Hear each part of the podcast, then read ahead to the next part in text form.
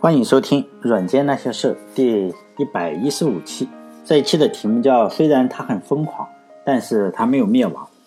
这一期呢是接着第九十三期继续讲那个威廉·肖克利老师。如果大家听过我最近这几期的话，包括我发的这个微信公众号的文章，可能知道最近这个电台，呃，比如说有些问题，比如说网易云音乐啊，先是不给你上传，后来终于能够上传了，但是呢，他还是不给我审核。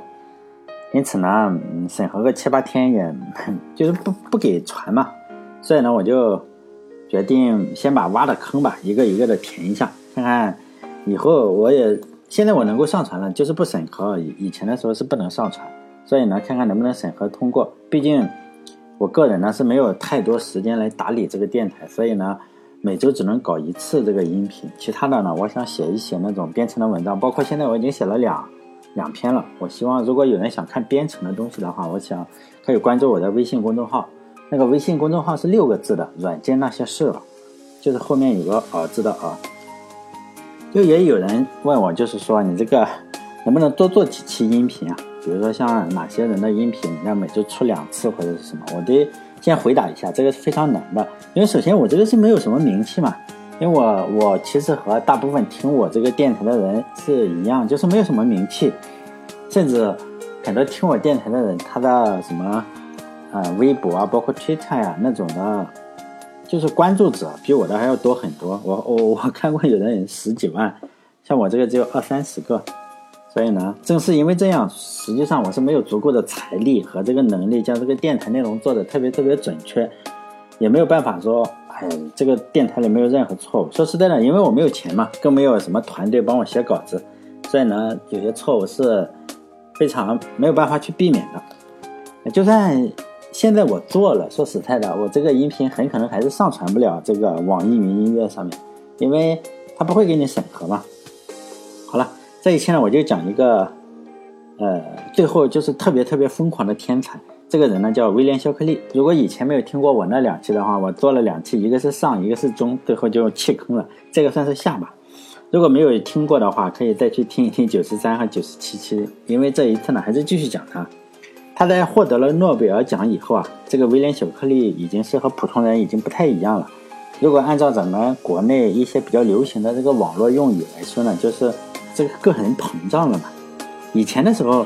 威廉·肖克利也并不是说他在获奖之前有多么的平易近人，毕竟因为他是十五岁的时候他的父亲就去世了。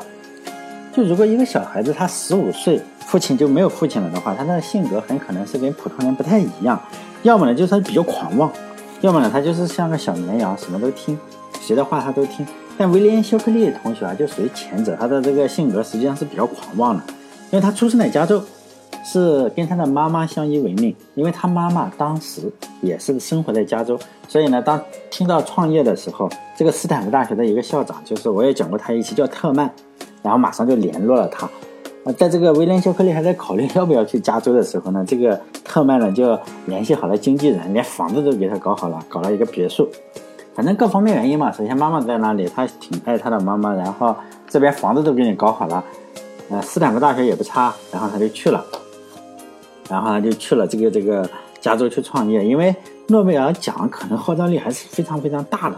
包括我们国内，如果你得得过诺贝尔奖，肯定是特别厉害。咱没得过，咱不知道。呃，他一回去呢，这个各大公司呢就准备了非常非常多的钱让他用嘛，包括德州仪器啊、洛克菲勒都给了不少钱让他随便花。然后呢，这个威廉·肖克利就联络了他一个好朋友，也是一个老板，就是他大学的同学，在加州理工还是哪里了，我忘记了。他是做化学仪器的。就是会做化学，嗯，也算是个大公司，一年卖好几好几千万美金，在那个年代，这个这个好朋友呢叫贝克曼，因为这个他这个同学呢就给他了一笔钱，然后也是两个人决定要创业嘛，然后呢就开始选公司的这个地址，刚开始选的是他这个哥们就说去洛杉矶，威廉休克利就觉得算了，放在这个斯坦福大学旁边嘛，那时候还比较荒凉，最后呢。还是这个威廉·肖克利胜利了，就是把这个，呃，公司呢放在了斯坦福大学旁边。如果说实在的，如果这个威廉·肖克利要把公司放在洛杉矶的话，很可能硅谷就移动到洛杉矶那旁边了，所以说不好说，因为当时的硅谷没有现在这么的热，这么的热门。然后呢，这个公司就成立了，开始就招招人嘛。你成立了公司，显然要招人。然后威廉·肖克利呢，就因为他以前是在贝尔实验室工作嘛，就决定，哎呀，我去把这个贝尔实验室的同事都招来。当然，因为他这个人的脾气本来就不好，结果呢，人家同事当然都知道了，给你搞了这么多年，人家谁不知道你什么脾气嘛？知道你是什么样的人，所以呢，一个都没有来，没有人跟他去干。然后呢，这个威廉·肖克利就开始在这些学术期刊上去做那种脑筋急转弯的那种广告嘛。一般人你也看不懂。现在不是有个叫谷歌的公司，就就喜欢搞这种东西嘛？哎，就是搞的这种很有花样的招聘，其实是东施效颦嘛。就是这都是威廉·肖克利玩剩下的，就是给你一个等脑筋急转弯，你搞进去，哎，才发现是招聘。就这样，威廉·肖克利为此呢还写了一篇论文，专门论证他这个做脑筋急转弯的这种方式，就特别特别的好。但这种方式你自己说好不好呢？我认为也是非常好的，因为他威廉·肖克利最终搞进去了七八个人，显得这七八个人特别厉害，都是博士，并且这七八个人建建了那么多公司，每一家公司都非常厉害。所以我觉得玩脑筋急转弯玩的好的人应该是比较聪明。而他出去的这。八个人，然后建立了公司，其实就是整个硅谷的一个最最初的那几家公司嘛。但这几个人当时还没有那么出名了，只是博士生，然后就跟着这个威廉·肖克利一起干嘛。毕竟是你跟着一个诺贝尔呃获得者的这个手下干，显然可能是比较有干劲。然后呢，大家就这样非常非常兴奋的干了一年呢。这个威廉·肖克利实际上就是学术上是非常非常厉害，但是这个。开公司方面啊是不太行，然后呢就干了干了这一年，就是说，这个威廉·肖克利一会儿搞这个，一会儿搞那个，然后他还不太信任自己的员工，他觉得可能配不上他这个智商吧，他又就是说他做很多事情都是对员工保密，结果最后呢这个员工也搞不清他要搞什么，然后呢他也不不太理这个员工在搞什么，就一年多嘛，这些员工就烦了，就准备就有想法辞职去单干。就说我这个不不不整了，跟不跟你干了，但这只只是想法嘛。有有些人就委婉的表达一下，这个肖克利就认为，你说你们这些人太蠢了。就是说，他认为所有的错都是这个世界的错嘛，他对谁的话都不听的，就连和他一起开公司的人，就是那个贝克曼他的好朋友，然后他就是开口就骂嘛，嗯，就是当初他那个非常非常帮助他的，现在就比较可怜的同学贝克曼，最终被他骂走了。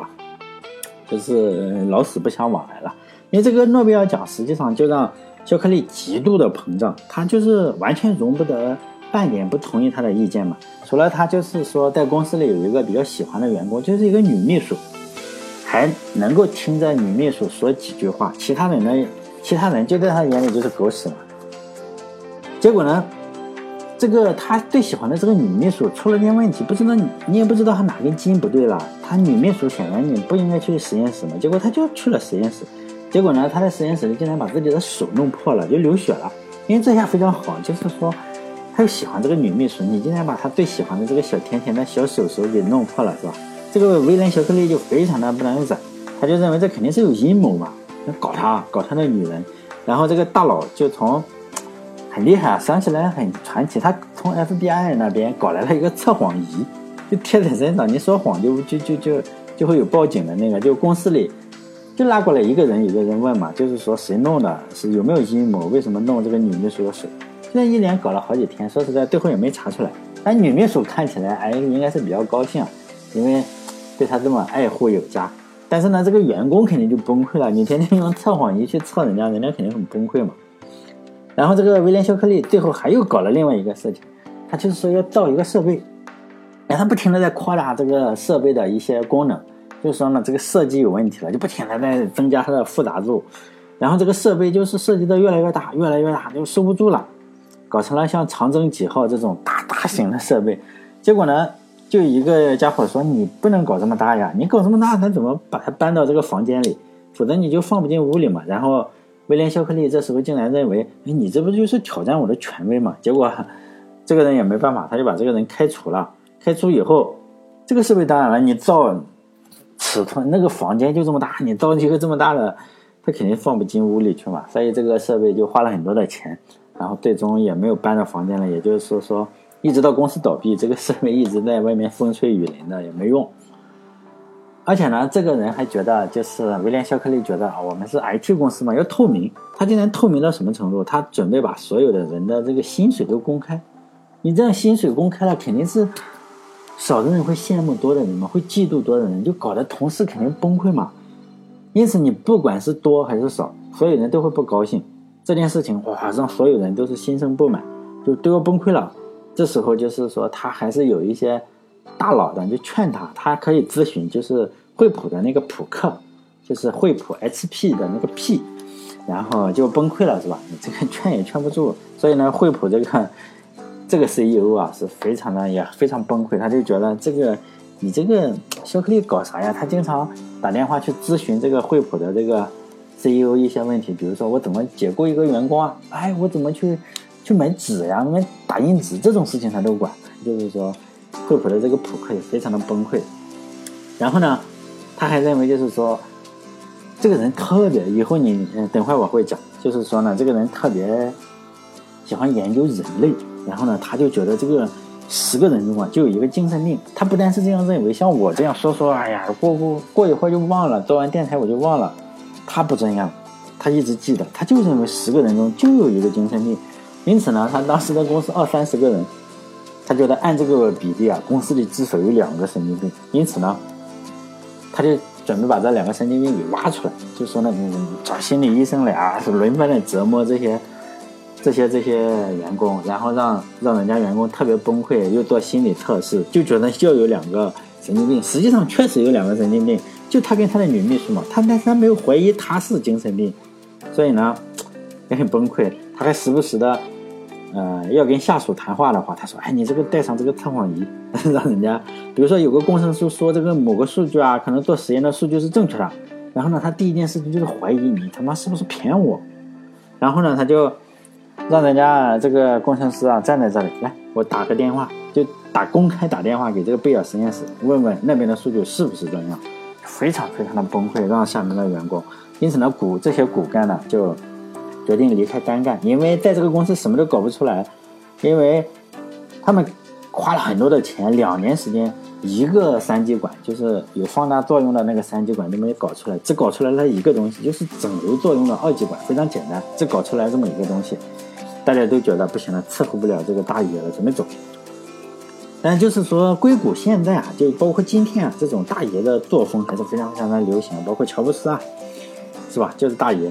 如果大家非常非常嗯留意这种 IT 新闻的话，就知道最近硅谷又流行了一个事情，是吧？就是说有钱的那些大佬嘛，人有钱的第一件事情是什么？就是买各种奢侈品，买什么什么什么东西。最终极的是什么？就长生不老。就是说呢，跟秦始皇一样，这个人达到极限了。你看那皇帝就没得玩了，就玩长生不老。这个硅谷也是这样，就特别注重养生，准备着长生不老，天天就这样。人有钱了就这样，不管外国人还是中国人都这样。像咱们没钱啊，死了还少受点罪呢。这个这个大佬不行。比如说现在这些大佬都在玩那个叫 “buy hiking”，我也不知道怎么会翻译，可能就吃饱了撑的吧，就是这种吃饱了撑的游戏。就说呢，一周呢，咱们都有这个两天、三天啊，或者四天不吃饭，只喝水。就几天不吃呢，肯定随便你。但是程序员这个人群很奇怪。就特别喜欢跟风，尤其是只有钱就跟谁的风嘛，就就就大家都在玩这个什么，叫 by hacking。就说呢，你这个我看那个推特上面经常流行，他说他五天不吃饭，我去，五天不吃饭，对，然后这个思路感觉到特别的敏捷。比如说那个 Evernote，大家知道吗？那个 破笔记本软件，说实在我都不怎么用，也不知道它估值为什么这么高，那笔记本还能估值好几亿、十几亿、二三十亿，人特别崩溃。Evernote 叫。这个，你就是在上面贴笔记本嘛？这个这个笔记本的这个 CEO 啊，来搞就搞这个啊，他就搞这个白黑屏，他就觉得每天每每周有三天不吃饭，就这样，然后保持自己的灵敏度，并且说身体更好了，就这样，大家也特别特别的 崩溃，我特别崩溃啊！但是他特别有钱，他好像说什么都是对的，因为现在我也知道了，国内也有很多程序员就学这个，希望就是说别玩的太过分了，你这个。说实在的，人就是要每天都吃饭。你这个搞个两三天不吃饭，我怕你这个时间长了，可能身体会出问题，是吧？不要太违背这个自然规律了。包括还有另外一个就是做果汁的，知道吗？咱们都知道，就是造假。那时候他一他一出来造假，我就觉得这肯定，他一出来宣传，我就觉得这就是个忽悠分子。他说他有一个高科技的榨汁机，说的你这个橘子或者苹果什么，你放进去榨的就特别多，他非常假是吗？他他能够榨多少？反正我也不太理解这个喝果汁的这些人是什么想法。我也不喝果汁，如果有西瓜的话我就啃了，我干嘛要就榨出果汁来？有橘子我也啃了是吧？苹果我也啃了，你还得削了，然后再放进去榨汁。他是卖那个袋子，后来人家也试了，你只要有那种力气比较大的，比如说会什么抓奶龙招手的，就是挤他那个料包，跟他那个榨汁机榨出来一模一样多。你那个榨汁机会钱。非常崩溃，就是个骗子。现在是倒闭了，最近倒闭了。公司每个月要花个五百万，五百万美元啊。然后董事会也特别崩溃，就说反正没钱了，你看能不能缩减一下这个开支啊？然后，然后说每个月花一百万美元行不行？这个人说操，不行，关闭，赶紧关闭了。实际上他已经心欲破产了，跟验血的那个公司差不多。这个人真的是心欲破产了，而且这个人也是一个大佬级别的人，就就是大爷级别的大佬。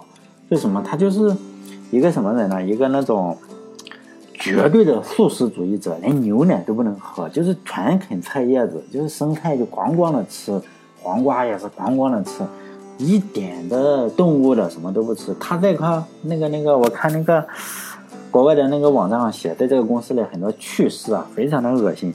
我们觉得非常恶心，就是你如果是喝酸奶的人，你就是个排挤，大家都嘲笑你，都是一群吃菜叶子，你喝酸奶。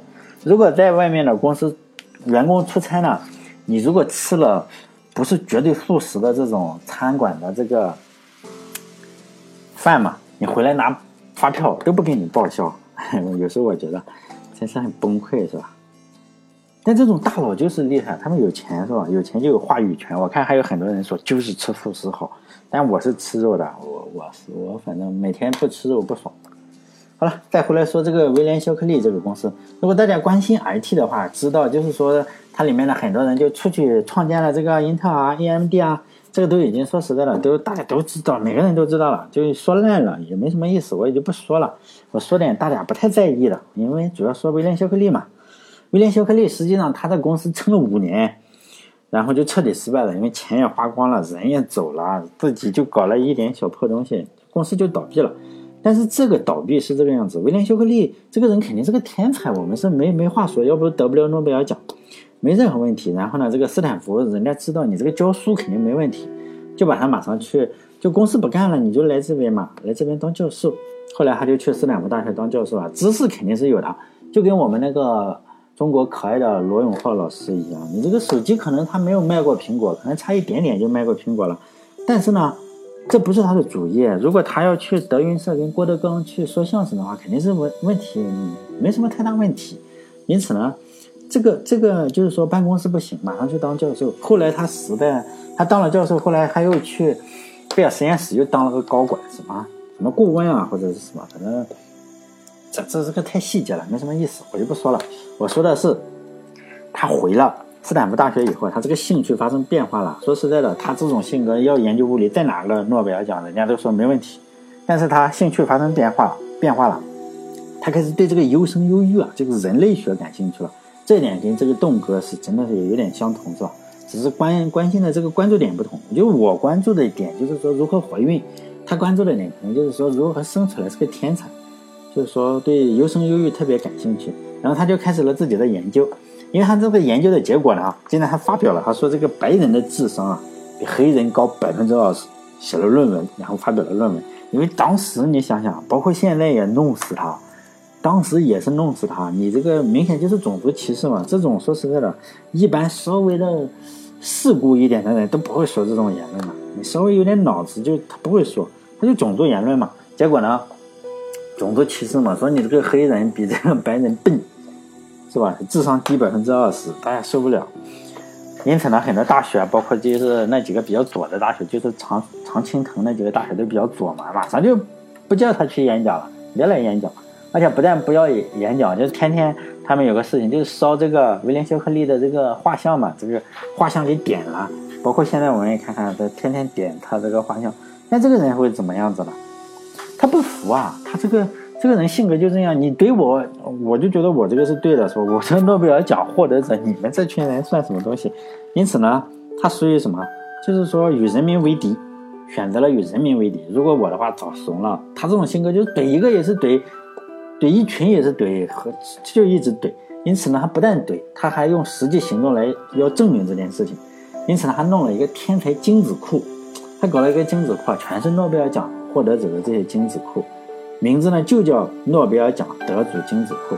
那他第一个就捐了嘛，他也是那些呃所有捐助人可能有几十个或者一一一百来个，第一大家都匿名捐嘛，他不，他这个就是说我这个就就他的精子，所以呢，他这可能是年龄也大了嘛，可能也捐不了几升。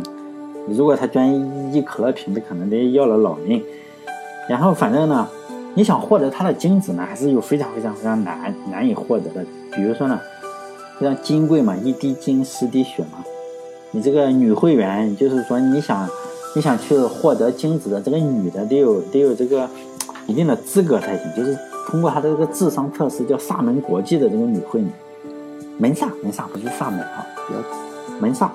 就我再说一下这个门萨国际，这个其实我认为是很忽悠的。我看过他的题，哎呀，也也就是你只要超过多少，再交多少钱，你就是门萨会员。但国内我看很多美女啊，尤其是说哪个美女比较厉害了，就加入这个，说她是门萨的这个门萨国际的，实际上就是些脑筋急转弯问题。我我看过，我也做过，我觉得不是特别难，你运气好了，我也能通过。但这个钱可能是交不起，他要有美元认证的，你这个要交一定的钱。